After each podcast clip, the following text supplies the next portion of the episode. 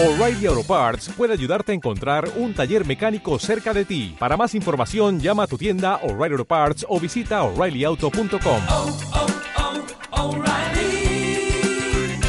oh, Parts.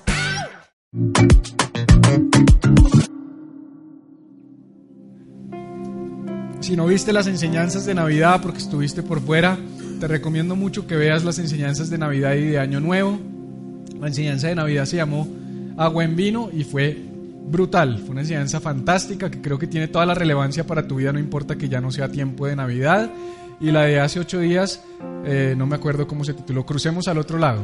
Gracias, crucemos al otro lado y estuvo fantástica. Y hoy el Señor me ha regalado, por cierto, empezamos nueva serie el próximo domingo que se llama Visión 2020 y va a estar muy buena la serie también.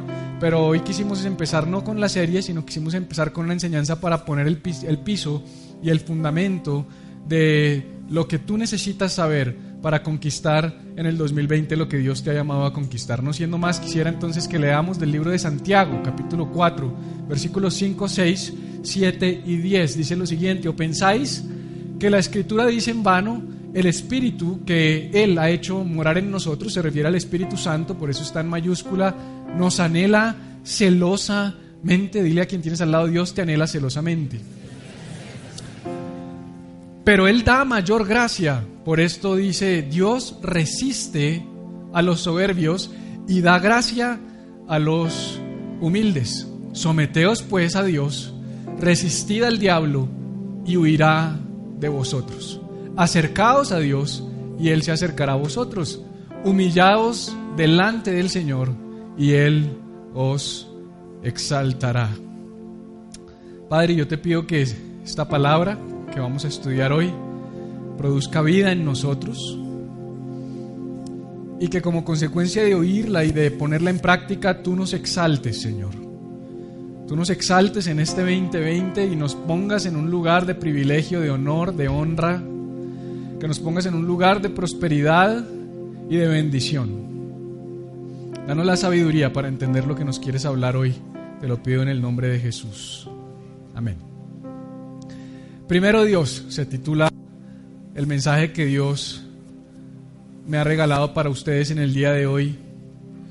Y qué oportuno hablar de primero Dios el primer domingo del año 2020, el primer día del Señor, el primer día en el que tenemos la oportunidad en este nuevo año de congregarnos y reunirnos como familia. Primero Dios es, es una frase también que uno escucha en ocasiones a la gente decir, primero Dios, mañana nos vemos. Primero Dios, este año voy a bajar de peso. Primero Dios, este año sí voy a especializarme. Primero Dios, eh, este año me voy a casar. Primero Dios, este año voy a salir de deudas. O tal vez tú dices, bueno, yo no lo digo así. Algunos colombianos decimos, si Dios quiere, si Dios quiere. Nos vemos mañana, si Dios quiere. Si Dios quiere, este año va a pasar tal y cual cosa. Y empezamos a hacer un montón de planes, de proyectos, de propósitos. Empezamos a dibujar nuestro mapa de ruta de lo que debería ser el año 2020. Empezamos a soñar, a visionar. Tenemos un montón de expectativas, de planes. Es natural que en este comienzo de año tú tengas planes y sueños y anhelos y propósitos y haya resoluciones que hayas puesto o hayas hecho en tu corazón. Y muchas veces decimos, si Dios quiere. Y la Biblia nos habla de decir, si Dios quiere, de hecho el mismo Santiago dice, si Dios quiere, si Dios lo permite, si Dios está alineado con mis planes o si mis planes están alineados con los de Dios. Pero en ocasiones me encuentro con que, aunque decimos primero Dios, aunque decimos si Dios quiere, realmente es más un dicho que un estilo de vida. Realmente es solamente un cliché que sale de nuestros labios en el que decimos si Dios quiere tal cosa, pero en realidad no nos importa si Dios quiere, porque queremos que se haga lo que nosotros queremos. Queremos que el año sea lo que nosotros queremos. Queremos un 2020 con nuestros planes, con nuestros propósitos, con nuestros proyectos, con nuestros sueños y con nuestros anhelos. Habremos escuchado quizás la voz de Dios diciéndonos, esto es lo que quiero para ti, esto es lo que tengo para ti, esto es lo primero que tú deberías hacer. Y muchas personas solamente dicen que Dios es primero, dicen que la voluntad de Dios es importante para ellos, dicen si Dios quiere como un cliché, porque realmente no viven una vida que refleje que Dios es primero. Y me gusta mucho esa frase que dicen los gringos, walk the talk. No sé si alguna vez lo has escuchado, walk the talk o camina lo que hablas, camina lo que dices, walk the talk. Y creo que los cristianos necesitamos caminar más lo que decimos. Creo que necesitamos ser personas que nuestras palabras valgan un poco más por nuestras acciones, que nuestras acciones le den peso, le den fundamento y le den validez a nuestras palabras. Hay un dicho que me gusta y es que tus acciones no me dejan oír lo que dices. Tus acciones no me dejan entender lo que estás diciendo. La pregunta que yo te hago es, ¿son coherentes y son consecuentes tus acciones con tus palabras? Cuando dices que Dios es primero en tu vida, ¿realmente Dios es primero en tu vida? ¿Realmente Dios ocupa el primer lugar? ¿Estás siendo consistente en tu caminar con lo que dices? ¿Tu vida de fe es coherente entre tus palabras y tus acciones? Por eso el apóstol Santiago también dijo en primera Santiago 1, 22, sean hacedores de la palabra y no solamente oidores que se engañan a sí mismos. Y permíteme cambiar la palabra oidores por habladores. Seamos hacedores de la palabra y no tan solo habladores de la palabra. Porque a veces somos muy buenos para decir, Dios es lo más importante. Yo miro las redes sociales de muchos y sí, efectivamente uno dice, wow, Dios tiene que ocupar un lugar súper alto en la vida de esta persona, porque todo el tiempo está poniendo versículos, todo el tiempo está poniendo que Dios ama a Dios, todo el tiempo está poniendo fotos en la iglesia, todo el tiempo está poniendo actividades espirituales, le toma foto a su Biblia, le toma foto a su café diciendo que está haciendo un devocional, cuando la Biblia dice que no sepa tu derecha lo que hace tu izquierda. Bueno, nos encanta estar publicando cuán espirituales somos, pero la pregunta es, ¿qué tan espirituales somos? ¿Sabes? La espiritualidad real es coherencia entre tus palabras y tus acciones. ¿Qué tan coherentes son tus palabras con tus acciones? Si no te estás engañando a ti mismo, tú puedes engañarme a mí cuando veo tu Facebook y digo, wow, Carlos, eres súper espiritual, pero en realidad yo más de pensar, wow, Carlos es súper espiritual, sigo mi vida común y corriente, pero si él sigue creyendo que es espiritual y no lo es, se engaña a sí mismo. La pregunta es, ¿es Dios primero en tu vida? ¿Realmente es Dios primero en tu vida? ¿Qué lugar ocupa Dios en tu vida?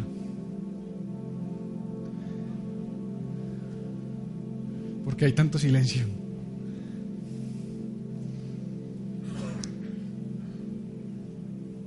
¿O pensáis que la escritura dice en vano, el Espíritu que ha hecho morar en nosotros nos anhela celosamente. ¿Sabías que Dios te anhela celosamente? ¿Sabías que Dios es celoso contigo? Cuando dice que Dios es celoso, lo que está diciendo es que Él busca tu fidelidad y mi fidelidad. Que Él busca que tú y yo le seamos fiel. Que seamos fieles a Dios. ¿Qué es serle infiel a Dios? que otras cosas ocupen el lugar que Dios debería tener en nuestra vida. Si el lugar que Dios quiere en tu vida y en mi vida es el primero, todo lo que sea primero en tu vida está quitando el lugar de Dios y Él es celoso. Él te anhela celosamente. Él puso dentro de ti, dentro de mí, su Espíritu Santo porque nos anhela celosamente. Él quiere ser primero en nuestras vidas. Amén. Aleluya. Él quiere ser primero en nuestras vidas.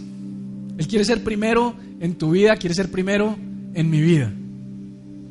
La pregunta es, ¿es Dios primero? ¿Es Dios realmente primero en tu vida y es realmente Dios primero en mi vida? Porque muchos decimos que sí. Muchos decimos Dios es primero. Pero la realidad es que no es así. Es que Dios no tiene el primer lugar. Es que Dios no ocupa el lugar principal en nuestra vida, en nuestra vida real. Ser cristiano no es venir el domingo. Yo ya le di las dos horas del domingo, ya, ya cumplí.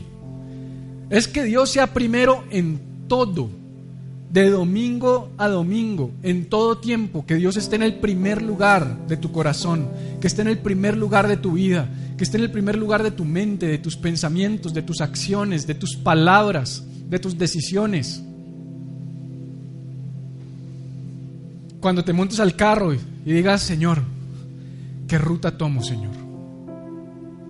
¿Qué ruta debo tomar, Señor? Padre, hoy tengo esta reunión, esta semana tengo estas reuniones. ¿Hay alguna reunión que quieres que mueva, que aplace, que cancele? O sea, yo meto a Dios en mis decisiones en las más sencillas, también en las más complejas. Pero aprendí a meterlo en las más sencillas porque la Biblia dice que el que es fiel en lo poco, también es fiel en lo mucho. Entonces yo, Señor, o sea, ¿cómo quieres que me vista? Por ahí el 22 vine de corbatín y de traje. Creo que la primera vez en la vida. Dios me dijo, quiero que te pongas a la altura. Y yo le hago caso. Hasta esas cosas yo le hago caso al Espíritu Santo. He aprendido a escuchar su dulce voz para las decisiones más pequeñas de mi día. Porque a veces decimos, no, eso no es importante. Pero claro que es importante. ¿Sabes por qué? Porque si eso no es importante, lo grande tampoco va a ser importante. Involucra a Dios en las decisiones tontas de tu vida, en las más sencillas. Señor, ¿qué ruta tomo? Después estás en el trancón, berriondo, peleando, o no le preguntaste. O de pronto le preguntaste y te metió en el trancón, pero le pediste paciencia. Si pediste paciencia, ¿qué quieres? Pues un trancón, porque la paciencia se desarrolla. Señor, dame paciencia. La fila del banco, la fila del supermercado, el tipo que se varó enfrente, siempre pasa, porque lo que desarrolla tu paciencia es la prueba. Y sabes, Dios quiere bendecirte, Dios quiere prosperarte, Dios quiere darte cosas buenas, yo estoy seguro de eso. Pero antes que eso, antes que bendecirte y prosperarte, antes que tu éxito, Él anhela que tú le seas fiel a Él. O sea, antes de anhelar tu prosperidad, Él quiere tu fidelidad. Por eso dice que te anhela celosamente. Y tú quieres ser prosperado, pero no quieres ser fiel. Tú quieres el agua en vino, pero no quieres seguir las instrucciones. Tú quieres cruzar al otro lado, pero no quieres dar el primer paso. No puede funcionar de esa manera. Nosotros necesitamos comprender que Dios quiere el primer lugar en nuestros corazones. Tú quieres lo mejor de Dios, dale lo mejor de ti. ¿Quieres que en el 2020 Dios te dé lo mejor? Tú dale lo mejor. Tú pones la pauta, tú estableces la relación, tú marcas el paso, pones las reglas del juego. Tú defines cómo quieres que sea este 2020. ¿Qué lugar tú le vas a dar a Dios? Así va a ser el lugar que Él te va a dar a ti. Él te ama, Él te perdona, tú eres salvo. Yo no estoy hablando de salvación. Yo estoy hablando de tu bendición en esta tierra. Yo estoy hablando de tu vida plena y abundante. Juan 10:10, 10, el ladrón vino a matar, robar y destruir. Yo he venido, dijo Jesús, para que tengan vida y vida en abundancia. Yo quiero la vida abundante de Dios.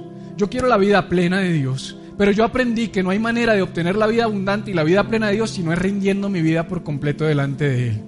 Yo le entrego mi vida, Él me da una vida abundante. Si alguno quiere ganar su vida, la perderá por causa de mi Hijo Jesús. Así funciona en la fe, así funciona en el Evangelio. Pero nosotros queremos que Dios nos dé y queremos quedarnos con nuestra vida. Ahora, ser fieles a Dios, es decir, darle el primer lugar a Dios, no, no es fácil. Soy honesto, no es fácil. Suena fácil predicarlo, pero es difícil. Es difícil. De verdad que en la práctica Dios sea primero en tu vida, eso es difícil. Créeme, que en tus decisiones cotidianas y diarias, que en la forma como manejas tu dinero, que en la forma como hablas, que en la forma como te relacionas, que en la forma como comes, que en la forma como cuidas tu cuerpo o lo descuidas, Dios sea primero. No es fácil. Que todo en tu vida refleje que Dios tiene el primer lugar, no es fácil. Pero precisamente porque no es fácil, Santiago nos presenta la respuesta. Dice, así como nos anhela celosamente, tranquilos, Él da mayor gracia. Y me gusta mucho la idea de la gracia, porque la gracia, como se los he explicado en otras ocasiones, la gracia es mucho más que salvación, mucho más que vida eterna y mucho más que un regalo inmerecido. La gracia del griego haris significa el poder de Dios en el corazón del hombre y su manifestación en la vida. Escucha esto, el poder de Dios en el corazón del hombre y su manifestación en la vida. ¿Por qué es importante esto? Porque la Biblia dice que de la abundancia del corazón habla la boca. También la Biblia dice que de toda cosa guardada guardes tu corazón porque de él mana la vida. O sea, del corazón salen las palabras y las actitudes y los pensamientos y las acciones y del corazón sale la vida, sale lo que tú eres. Del corazón se, sale una expresión de vida. Entonces, cuando Dios dice, yo quiero que tú me seas fiel, y tú dices, es muy difícil, Él dice, tranquilo, yo te doy gracia para que me seas fiel. Yo te doy gracia para que tú puedas hacerlo, porque gracia es poder. Por eso cuando Pablo le decía, Señor, quita de mí este aguijón, Él le decía, Pablo, para ti debería ser suficiente mi gracia, porque mi gracia, que es poder, se perfecciona en tu debilidad. La gracia es el Espíritu Santo de Dios en nuestros corazones. Por eso en Hechos Él les, él les dijo, y recibiréis poder cuando haya venido sobre vosotros el Espíritu Santo, y me seréis testigos, y me seréis fieles. Un testigo fiel. Vas a ser fiel. Pero me llama mucho la atención que dice que Él da mayor gracia. Pero después dice, por eso dice, Dios resiste, diga resiste. Dios resiste a los soberbios. Y la palabra resiste es la palabra griega antitacetai. Dígalo así, antitacetai. Dios antitacetai. Quiere decir que Dios se opone, Dios combate, Dios ataca o Dios está en intenso desacuerdo. Léelo de esa manera y cambia completamente la frase. Ay, si Dios resiste a los soberbios. Como cuando tú resistes el ponqué pero te lo tragas. No, no funciona así.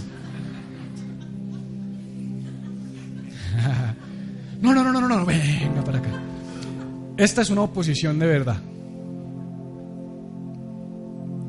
Alguien así como grandecito por aquí. Venga usted, Joanny, que usted es grande. Entonces, Joanny, vamos a suponer que Joanny, calma, más para allá, que Joanny es Dios. Vamos a suponer que Joanny es Dios y yo soy un ser humano común y corriente.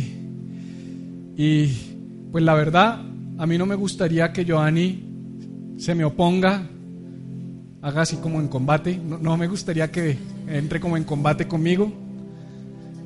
Venga, Willy, venga.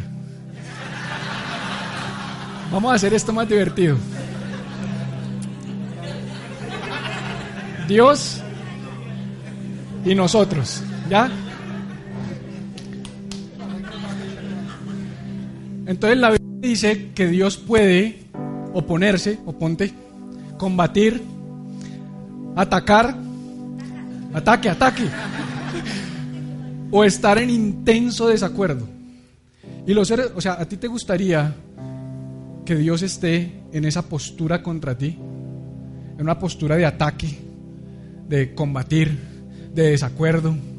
Es Dios. O sea, no, no, no, pierdas de vista que es Dios. Aquí estoy tratando de dibujar esto entre dos personajes de distintas estaturas, evidentes. Pero a veces somos tan tontos que queremos entrar en esta pelea. Esta pelea no nos conviene. No nos conviene vivir nuestra vida con un, una postura de Dios que está en desacuerdo con nosotros. Pero claro, como siempre nos gusta predicar la gracia, el amor, el favor, la misericordia, pero también hay que predicar lo de la Biblia que nos, nos, nos llama la atención y, y, nos exhorta y nos dice pilas, porque tú puedes poner a Dios en tu contra. ¿Será que Dios ha estado antitacetai en tu vida? ¿Será que la razón por la que las bendiciones que tú esperas, que tú has anhelado, que tú has querido no se dan, porque tú has tenido a Dios en tu contra? Nos encanta Romanos 8:28, porque si... Ah, ¿Cómo es que es? Si Dios con nosotros, ¿quién contra nosotros? ¿Cierto? Dice Romanos 8:31. Si Dios con nosotros, ¿quién contra nosotros? Ahora te pregunto, si Dios en nuestra contra, ¿qué, ¿qué, importa quién esté con nosotros? Te la volteo, si Dios está contra ti, ¿qué importa? No, no, es que yo llamo a mis amigos y peleamos contra Dios. ¿Será que vamos a poder hacerle frente a Dios? ¿Será que la razón por no tienes la vida que quieres es porque Dios ha estado en tu contra. Porque la Biblia es clara, dice que Dios resiste. Ahora te voy a decir a quién resiste. Gracias muchachos, ahorita los, los llamo de nuevo. ¿A quién resiste Dios? A los soberbios. Dios resiste a los soberbios. Dios se pone unos guantes de boxeo contra los soberbios. Ahora te voy a decir quiénes son los soberbios, porque la mayoría de nosotros estamos convencidos de, eso no es conmigo. Sea, la mayoría de nosotros no, eso no es conmigo, yo estoy lleno de gracia. Eso no es conmigo, yo, eso no tiene nada que ver conmigo. Te voy a decir, sabes que sí, tiene mucho que ver con nosotros. Y muchas veces nosotros podemos poner a Dios en nuestra contra por nuestra actitud, por nuestra postura, porque dice que Él resiste a los soberbios, uperepanos. Él resiste a los orgullosos o a los que están por encima de Él. Claro, nadie puede estar por encima de Dios, pero podemos tener una postura como si estuviéramos por encima de Él. ¿Será que en tu vida tú has querido estar por encima de Dios? ¿Será que en tu vida tú has querido estar por encima de Dios? Pastor, pero ¿cómo puedo estar por encima de Dios? No poniéndolo en primer lugar. Porque esto se trata de un, asunto de prioridades. Eh, esto se trata de en tu vida práctica, ¿qué lugar ocupa Dios? En tu vida real, ¿dónde está Dios? No, no, no, Dios es mi genio de lámpara que yo froto para que trabaje a mi favor. No, no, yo solo busco a Dios para que me bendiga. Yo solo busco a Dios para que me prospere. Yo solo busco a Dios para que me saque de apuros.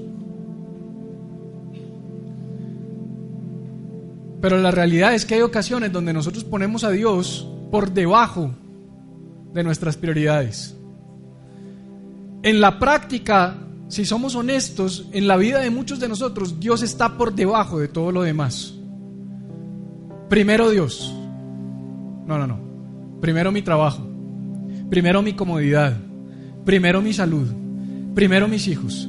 Como si pudiéramos hacer concesiones con Dios. No, no, yo le dije a, Dios que lo iba a servir este año, Dalis, si bendice a mi familia. Como diciendo, o sea, yo soy tan importante, Dios, que si bendices mi familia te sirvo. Yo soy tan importante, Señor, que si me prosperas, soy generoso. Yo soy tan importante, Señor, que si me saca... Entonces la gente deja de creer en Dios porque no le va bien. Porque Dios no ocupa el primer lugar en sus vidas, sino que ellos ocupan el primer lugar en sus vidas. Entonces Dios está a su servicio. Entonces conozco gente que dice, yo ya no creo en Dios, ¿por qué? Porque no me bendice.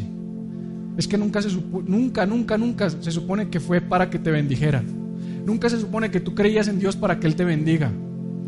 No es un Dios transaccional. Dios es un Dios relacional. Él quiere tener una relación con cada uno de nosotros. Pero nosotros hemos hecho de Dios un commodity, una transacción, un negocio. Están serios. Dice que Él resiste, se opone, combate, lucha contra el soberbio, contra el orgulloso, contra el que se pone por encima de Dios. Pero dice que da gracia a los humildes. Y esa palabra humildes, tapeinos, quiere decir que no vive por encima del suelo. En otras palabras, que es dependiente de Dios. ¿Conoces esas personas que viven como por encima del suelo, como levitando? Como flotando.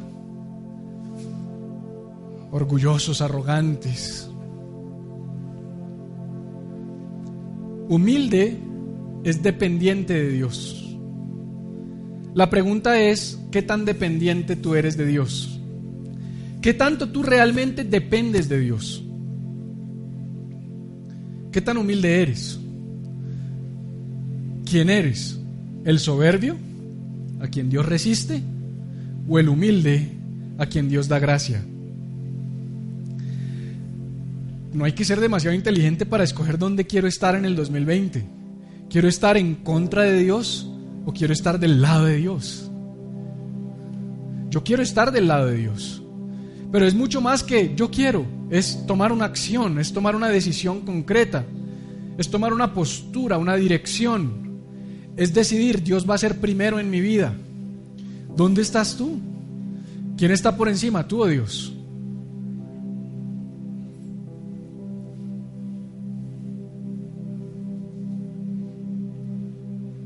Ya la Biblia dice que Jesús se humilló. Ya Jesús vino a esta tierra, se humilló, se hizo hombre, se hizo semejante a nosotros, fue a la cruz, lavó los pies de sus discípulos. Ya Él se humilló, pero a Él ya le fue dado un nombre que es sobre todo nombre. A Él ya le fue dado un lugar de honor. ¿Sabes qué dice la Biblia en, en Filipenses? Que toda lengua confesará que Jesús es el Señor y que toda rodilla se doblará. Mira, toda rodilla se va a doblar delante de Jesús. La diferencia es, algunos lo harán voluntariamente, otros no tendrán opción, no tendrán alternativa. Es tanta la grandeza y la majestuosidad de- del Señor que cuando Él se presente, como el cuadro que dice Apocalipsis 21 y 22, dice que no va a haber sol ni luna, dice Apocalipsis 21 y 22. Dice que las lumbreras desaparecerán porque el Cordero será la luz que lo ilumine todo y todos giraremos alrededor de Él. O sea que así como hoy giramos alrededor del sol, en el cuadro de- del Apocalipsis, en la Nueva Jerusalén, en el cielo, todos giraremos alrededor de Jesús quieras o no, algún día te vas a doblar delante de Jesús. Lo que pasa es que doblarse delante de Jesús no es venir y cantar tres coritos. Es que todos los días tú digas, ven, aquí Giovanni, tú que eres un buen Dios. Todos los días tú digas, Señor, yo me humillo delante de ti. Todos los días. Cada decisión que tú tengas que tomar, tú digas, pero ¿por qué? Y ahí mismo Dios, "Eh, yo me humillo delante de ti, Señor. Ya, es sabiduría. Es en cada decisión que tú tengas que tomar, uy, yo me voy a ir para esa rumba y la voy a... Yo mejor me... Yo mejor como que ese, esa plática del diezmo, yo mejor... co- Yo, sí. Primero Dios. Primero Dios. Sabiduría es poner a Dios primero. La pregunta es, párate acá, ¿quién está por encima? Porque nosotros podemos buscar la manera de estar por encima. Muchos vivimos así. Gracias Diosito porque me bendices. Tú eres un buen Dios.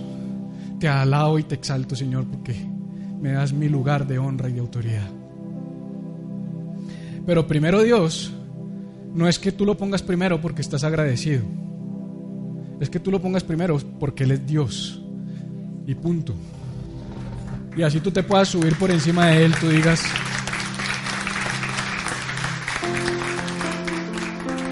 primero Dios, todo el día, todos los días, en toda hora, en todo momento, en todo lugar, en toda situación. Aquí es fácil, afuera es difícil. Reunión de negocios, negocio torcido, primero Dios. Viaje de negocios, ojos que no ven, corazón que no siente, está buena la, con la que viajé, primero Dios.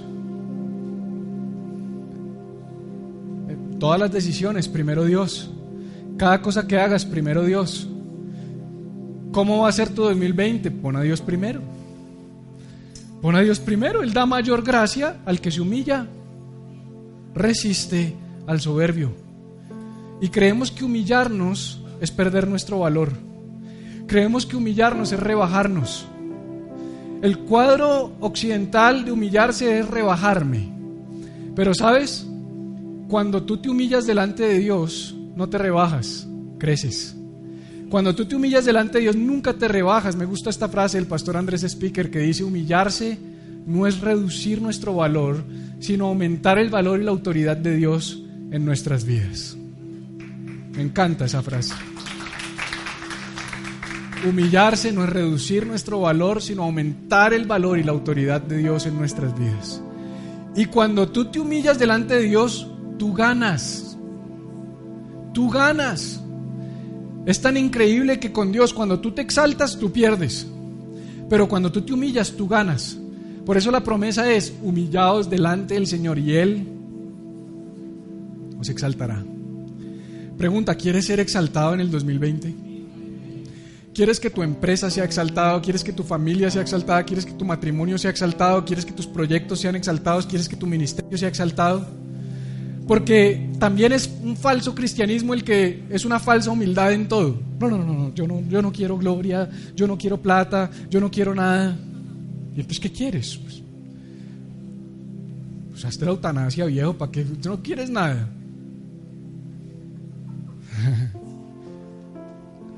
No, no, pues digo, ¿no? O sea, estar vivo y anhelar está bien, desear está bien, querer un mejor futuro está bien, querer una mejor familia está bien, querer un mejor matrimonio está bien, querer más plata está bien. Lo vimos con agua en vino, no está mal. Lo que pasa es que la fórmula es, deja que Él te exalte, tú no te exaltes. Tú no te exaltes, tú humíllate. Si tú te humillas, Él te exalta. Si tú te exaltas, Él te humilla. Y no es tan chévere cuando Dios te humilla. Créeme, no es tan bonito. No es tan chévere. Pero si tú voluntariamente dices, Señor, tú eres primero, Él te va a exaltar, Él te va a poner en el lugar. Ahora la pregunta es, ¿cómo me humillo? ¿Cómo lo hago? ¿Quieres saberlo? Me quedan 44 minutos y 55 segundos todavía. No sé qué pasó con ese reloj. ¿Cómo me humillo? ¿Cómo me humillo? Y la respuesta es clara. Jesús dijo, amarás al Señor tu Dios con todo, di todo, todo tu corazón, toda tu alma y con toda tu mente. Me llama la atención que no dice que ames a Dios con todo tu espíritu. ¿Lo notas? Porque los cristianos espiritualizamos todo. No, no, yo amo a Dios, mi espíritu ama al Señor. Yo sé porque Él lo puso ahí. Pero es que naturalmente, por diseño, tu espíritu ama al Señor. Pero no es natural que tu alma, que tu mente y tu corazón amen al Señor. Por eso es un mandato, ámalo. Por eso cuando hay esposos que vienen y me dicen, pastor, ya no me aguanto a esta vieja, pastor. No, no me la aguanto. Es insoportable. Yo me quiero divorciar. Ya no la amo. Muchas veces mi respuesta es, ve y ámala. Pastor, estás loco. Te estoy diciendo que ya no la amo. Por eso, ve y ámala. Porque el amor no es una emoción ni un sentimiento, el amor es una decisión. Yo decido amar. Tú decides amar. Yo no creo en Dios porque no lo siento. Nunca lo vas a sentir. Ámalo. El amor no es una emoción ni un sentimiento. No es una emoción ni un sentimiento romántico. No son maripositas en el estómago. Esas las logramos generar nosotros aquí con las luces, con el humo que este man se lo tira uno en la cara, pero pero no funciona así. Eso es emoción, eso es pasajero. Eso te dura hasta que salgas y encuentres que te parquearon un carro enfrente y no pudiste salir. Hasta ahí te dura. Hasta ahí te llegó el primero Dios. Aquí empieza a echar madres de aquí para afuera. Yo he visto cómo llegan las parejas. Vienen peleando y ya van llegando a la iglesia y, mira, aquí está el pastor. Ah, se ríen, pero así es. Así es. Por eso hay algunas esposas, ay pastor, usted debería venir más seguido a la casa. Para que ese monstruo cambie, pero no hay nada más. Eso es superficial. Eso es superficial, eso no, eso no es duradero. Porque lo, lo duradero es lo que sucede adentro en tu corazón. Y Jesús dijo, tienes que amar a Dios con todo tu corazón. No, Señor, yo te amo con este pedazo, pero este pedacito del corazón, déjamelo quieto. Ahí no te me metas. Normalmente ese pedacito que dejamos por fuera, por ejemplo, muchos, es las finanzas. Yo te amo con todo, pero la plata no, no me la toques, Señor. Más bien dame, bendíceme. Jesús fue claro, amas a Dios con todo tu corazón, con toda tu alma, con toda tu mente. O sea, todo tu ser todo tu centro de operaciones, porque en el alma del ser humano es donde yo pienso, es donde yo decido, es donde yo actúo, es donde yo siento, o sea, todo tu ser interno, tu centro de control, tu centro de gobierno. ¿Si vieron intensamente la película de niños? ¿Cómo maneja ahí por dentro? Ahí, tú allá adentro tienes una cucarachita que dice, no quiero. Y es con todo. Es todo tu ser entregado y rendido completamente al Señor. Eso significa primero Dios. O sea, primero Dios significa que tú le des a Dios el primer y mejor lugar de tu vida en todas las áreas, especialmente en el centro de control donde tomas las decisiones. Eso fue lo que dijo Jesús, así te humillas. Eso es humillarse. Humillarse es decir, aunque yo puedo decidir, yo quiero tomar la decisión que tú me dices. Aunque yo creo tener la razón, yo voy a hacer lo que tú me dices. Aunque yo creo que mi camino es mejor y más satisfactorio, yo voy a hacer el que tú me estás sugiriendo. La pregunta es, ¿cómo sé si estoy amando a Dios con todo mi corazón? Porque la instrucción de Jesús fue clara, ama al Señor con todo tu corazón. Ahora, ¿cómo sé si lo estoy haciendo o no? Jesús también nos dio la respuesta. Hay una forma de evidenciar si tú estás amando o no a Jesús con todo tu corazón. Jesús dijo, donde está tu tesoro, allí estará tu corazón. No dice allí está, dice allí estará. Esto es tremendo porque donde tú intencionalmente pones el tesoro, una billetera, ¿quién tiene?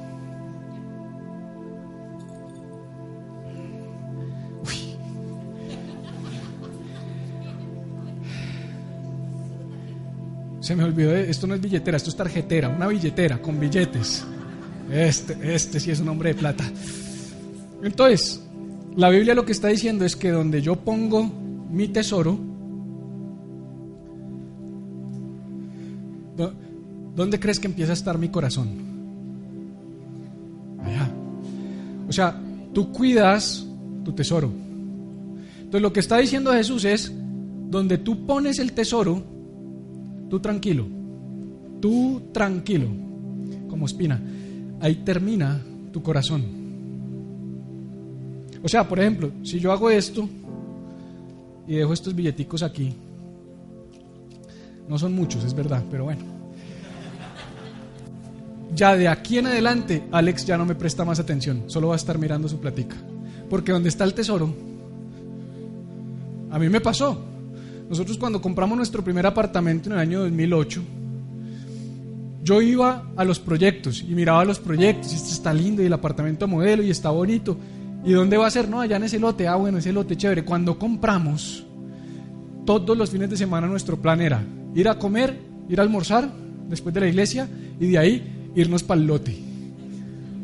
Y uno por encima de esas cosas, mira, mira, mira, ya fundieron una, ¿Quién le importa un lote baldío? A mí, porque ahí metí mi tesoro. Desde el día en que puse mi plata, ese lote empezó a ser importante para mí. Mientras no hubiera plata y metía, ese lote no me importaba ni cinco. Tú puedes tener al lado un lote que te están construyendo y te puede dar rabia y todo, que te están construyendo al lado de tu casa, pero si te da por invertir ahí, inmediatamente tu corazón cambia. Uy, el lotecito, el proyecto que se valorice, que nos arreglen la vida, porque tu corazón, escúchame, termina en el lugar donde tú pusiste tu tesoro. Mucha gente piensa que es al revés. Mucha gente piensa que lo que Jesús dijo es, amén. Mucha gente piensa que lo que Jesús dijo es lo contrario. Es donde está tu corazón, está tu tesoro. Pero donde está tu corazón, está tu tesoro no. Por eso yo le digo, no amo a mi mujer, ámala. ¿Qué le estoy diciendo al decirle ámala? Invierte en ella. Sácala a comer. Engállala. Algunos dicen amén. Amén, amén. Entonces cuando tú empiezas a invertir en esa mujer, tú empiezas a amarla. No es que seamos materialistas, es que así funciona. Es que Dios sabía que es tan importante el dinero en nuestras vidas y es tan central que donde lo ponemos ahí nuestro corazón termina protegiendo y cuidando. Invierte en algo y verás cómo tu corazón empieza a preocuparse por eso. Entonces cuando tú tomas a tu esposa y tú así no quieras empiezas a invertir en ella, vamos a comer mi amor. vamos a tal cosa, te invito a la peluquería, te gasto un viaje, tu corazón empieza a cambiar, tu corazón empieza a volcarse hacia allá.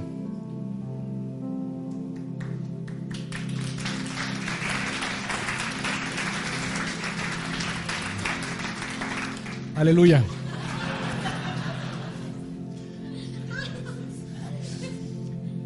Casi te pego, Luz Dari.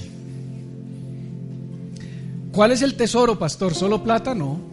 Tesoro es tiempo, talentos y dinero. Ese es tu tesoro. Entonces Jesús está diciendo, donde tú pones tu tiempo, donde tú pones tus habilidades, tus capacidades, tus conocimientos, tus dones, tus talentos, y donde tú pones tus recursos, generalmente dinero, pero no siempre dinero, tus recursos, ahí termina estando tu corazón. Escucha esto porque es tan importante. Esto es demasiado importante. Porque si Dios quiere ser primero en tu vida, tú tienes que empezar a poner tu tiempo, tu talento y tu dinero en Dios. Para que entonces tu corazón termine volcado por completo a las cosas de Dios. Mientras tú no entregues por completo tu tesoro y lo pongas en las manos de Dios, nunca tu corazón estará completamente rendido a Dios. No esperes que primero tu corazón cambie y tú sientas darle tu tiempo, sientas darle tus, tus, talentos o sientas darle tu dinero, porque eso nunca va a pasar. No es por lo que tú sientas,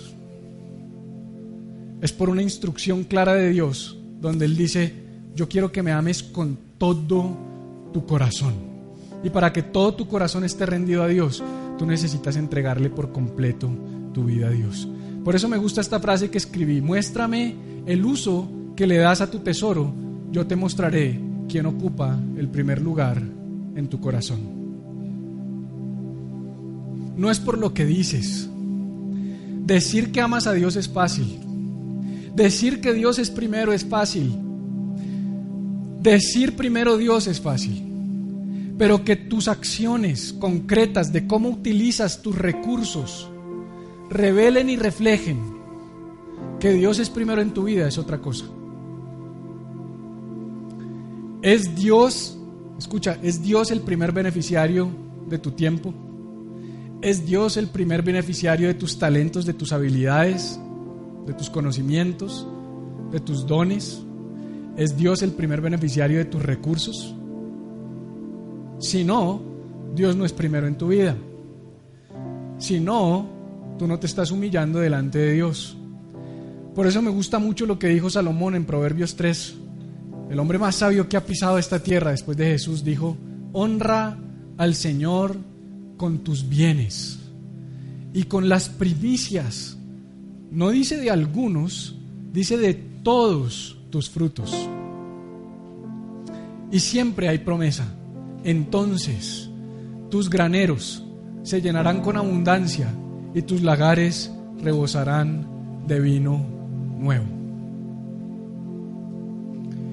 Y me gusta mucho porque en Eclesiastés 6, Salomón también, el predicador, dijo, hay un mal muy común que yo he visto debajo de la tierra, debajo del sol, en la tierra. Y es el del hombre al que Dios le da bienes, le da riqueza, le da honra, le da larga vida, pero no le da la capacidad de disfrutar de ello. Y yo creo que ese es un mal común en esta tierra. Gente con plata, gente con dinero, gente con riqueza, gente con bienes materiales, gente con amigos, pero que no pueden disfrutar de lo que tienen. Y este cuadro que habla de un granero lleno en abundancia. ¿Sabes qué son los graneros? Tus alacenas, tus cuentas de ahorros, tu nevera, tu closet. ¿No te gustaría un cuadro de, lleno de abundancia? ¿Cuándo pagan? Ese es el dicho más común. ¿Cuándo pagan? ¿Ya pagaron? ¿Por qué? Porque no hay abundancia.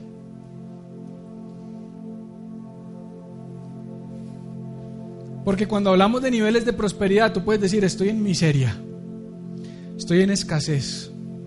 Estoy en provisión, apenas. Estoy en abundancia. O estoy como dice Malaquías 3:10, sobreabundancia, que sobra y abunda. Yo quiero mis graneros llenos de abundancia, pero no solo quiero mis graneros llenos de abundancia, porque los he tenido. Los he tenido, pero no los he podido disfrutar. Me acuerdo del primer apartamento que perdí. Cuando lo perdí, lo que me dio tristeza no fue perderlo, sino que nunca lo disfruté. Vivía en un piso 11, una vista espectacular. Pasé a vivir en un piso 1 con un parqueadero enfrente. Y cuando me levantaba y veía los carros enfrente y por la mañana me los prendían, me despertaban y me echaban todo el humo hacia el cuarto, ahí fue que extrañé el apartamento de piso 11 con la vista espectacular y dije, nunca lo disfruté. Porque tú puedes tener mucho, pero si no tienes la capacidad de disfrutar, eso no es bendición. La bendición completa es esta. Graneros llenos y lagares llenos, rebosantes de vino nuevo. ¿Sabes qué es el vino en la Biblia? Lo vimos hace 15 días. Gozo. Yo quiero graneros llenos, corazón lleno. Yo quiero mis graneros llenos y mi corazón lleno de felicidad. Esa es la bendición. Bendición no es solo plata. Bendición es disfrutar. Bendición es estar agradecido. Pero dice la Biblia que la única forma en que esto puede pasar es que tú honres a Dios con tus bienes y con lo primero de todos tus frutos. Y la pregunta que yo te hago hoy es, ¿has puesto a Dios primero en todas las áreas de tu vida? ¿Es verdaderamente Dios primero en todas las áreas de tu vida? ¿O es primero solo en algunas? Solo cuando te conviene, solo cuando tú sabes que necesitas algo a cambio. Este año yo te invito a que pongas a Dios primero, a que le des el primer lugar en todas las áreas de tu vida y empieza por tu tesoro. Que si tú pones tu tesoro en Dios, todo lo demás se irá alineando, todo lo demás se irá alineando. Tu tiempo, primero Dios. Tus talentos, primero Dios tu dinero primero Dios. Pastor, ¿eso quiere decir que todo mi tiempo, todos mis talentos y todo mi dinero tiene que estar aquí en la iglesia? No, pero este es un buen lugar para empezar. Porque esta iglesia representa la embajada del reino de los cielos en la tierra, la eclesía. Nuestra labor es extender el reino de los cielos. Nosotros estamos alineados con los propósitos y los planes eternos de Dios en esta tierra. De todo lo que tú y yo hagamos, lo único que perdura es lo que impacte la eternidad de las personas.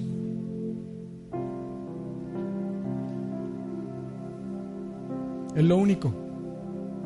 No, no, hay nada más. ¿Por qué no dar más de tu tiempo en este 2020? ¿Por qué no dar más de tus talentos? A mí me da tristeza ver tanto potencial desperdiciado. Yo me rehuso a que en el 2020 los que servimos seamos los mismos que llevamos tres años sirviendo.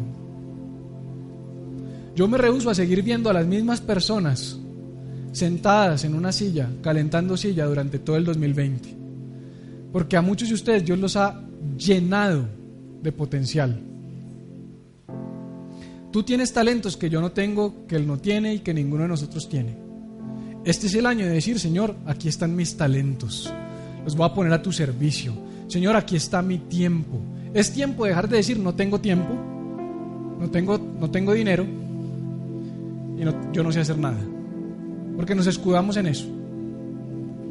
Pero en la parábola del sembrador dice que al que tiene, al que no tiene, aún lo poco que tiene le será quitado. Dice, al que no tiene, aún lo poco que tiene le será quitado. En otras palabras, al que dice que no tiene, aún lo poco que tiene le será quitado. Yo no quiero que este sea un año en el que yo esté contra Dios. Quiero ser un año, que sea un año en el que Dios de verdad sea primero en mi vida. Yo, Señor, tú eres lo primero. Tú eres lo primero. Yo te invito a que en 2020 Dios sea primero en tu vida a que lo pongas en primer lugar, a, que cada paso que tú des, tú digas, Dios, tú eres primero. Todo para ti, lo mejor, lo primero. Me llama mucho la atención y ya voy a terminar. Me llama mucho la atención que en estos días una persona me escribió y me dijo, pastor, ¿cuál es la cuenta de la iglesia? Y yo, está publicada en la página, la, la mostramos cada ocho días. Sí, sí, pero no, no, tengo rápido acceso a internet, solo tengo para WhatsApp. Páseme por favor la cuenta de la iglesia que más tarde tengo que hacer una transferencia. Pues la puedes hacer el domingo, no, no la tengo que hacer ya, pastor, porque me acabo de entrar una plata y no quiero gastarme un solo peso antes de darle primero a Dios. Y yo, wow, qué tremendo. O sea, qué conciencia. Que la persona podría decir, no, no, no, yo lo guardo ahí, el domingo se lo llevo, pero dijo, yo quiero darle lo primero a Dios. Antes de tocar un peso del salario de este mes, lo primero a Dios. Por eso dice, honra al Señor con todos tus bienes y con las primicias de todos tus frutos. Una buena forma de empezar es poniendo a Dios primero en tus finanzas. Y yo no te estoy predicando desde la necesidad. Yo no tengo necesidad. Esta iglesia no tiene necesidad. Yo te estoy predicando desde la convicción de que la única forma en que tú seas verdaderamente bendecido y prosperado en todas las cosas es poniendo a Dios primero en tu vida. Pon a Dios de primero. Dale el mejor lugar a Dios en todas las cosas, no el último, no las sobras, no lo que te sobra. Que este no sea el año de darle a Dios lo que te sobra, que este sea el año de darle a Dios lo mejor. Todo lo que tenga que ver con tu vida espiritual, lo mejor para Dios. Quisiera invitarte a estar sobre tus pies para que terminemos.